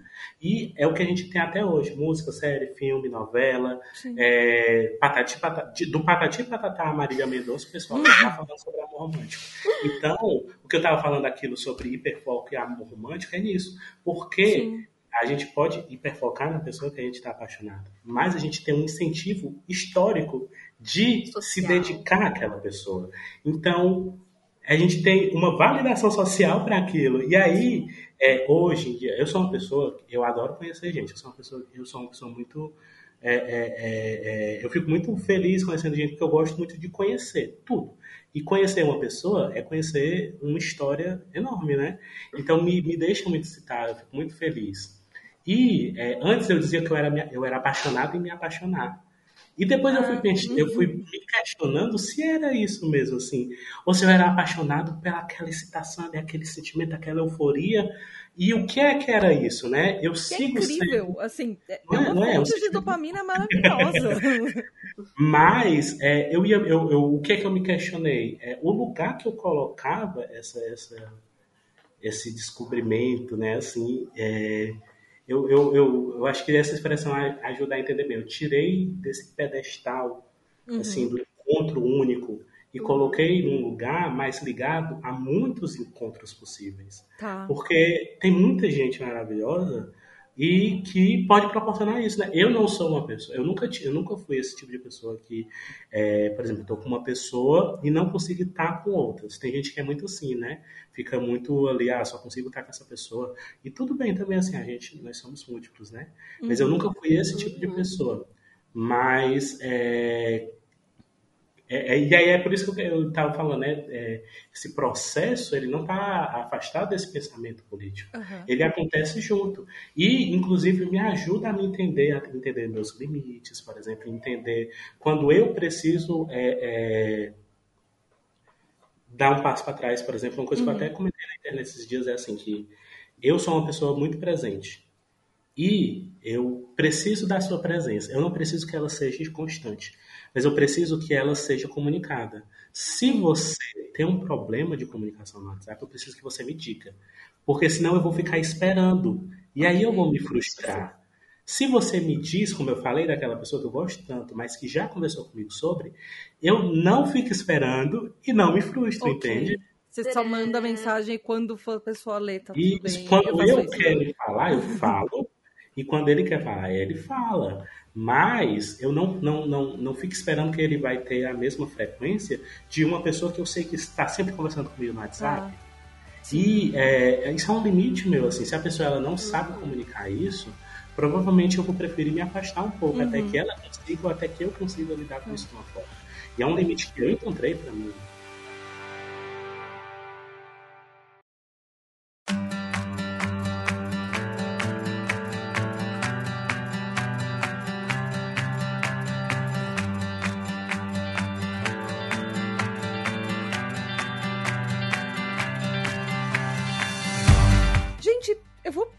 Conversa por aqui. Porque é isso por hoje. A gente tem um monte de coisa para falar. Um monte de coisa para discutir ainda no próximo episódio. A gente gravou um conteúdo bem grande e com um monte de coisa interessante, um monte de debate interessante de o que é o que não é, o que que, uh, o que, que entra nisso, o que não entra e tudo no meio disso, é, quebrando vários preconceitos, enfim. Mas você, ouvinte, vai ter que esperar até semana que vem. Quinta-feira que vem tem a segunda parte. Esse é o episódio 92. Semana que vem tem a parte 2, que é o episódio 93. Tá tudo bem, é só. É, o resto da semana são cinco, sete dias que você vai ter que esperar. Tá tudo bem, calma. Se você quiser esperar para ouvir os dois juntos, bom, você já terminou esse daqui mesmo, então o que, que eu tô falando para você esperar? Você, daqui a pouco espera que já, já vai ter o próximo. Mas eu queria aproveitar, agradecer as pessoas maravilhosas que estão comigo e conversaram comigo até agora. E, por favor, deixem as redes sociais de vocês. É, Ana Lê, por favor, começar com você. Deixa as suas redes sociais e como é que as pessoas te encontram para seguir o seu trabalho enquanto o próximo episódio não sai.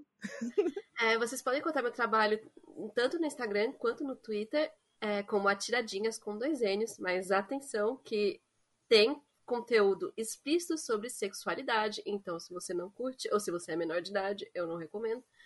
É, mas temos, eu tenho o Tiraninhas, também no Instagram, também no Twitter é, que é para todas as idades, faixa livre. É, e ambos são com dois N's, porque meu Ana lê é com dois N's. E é isso.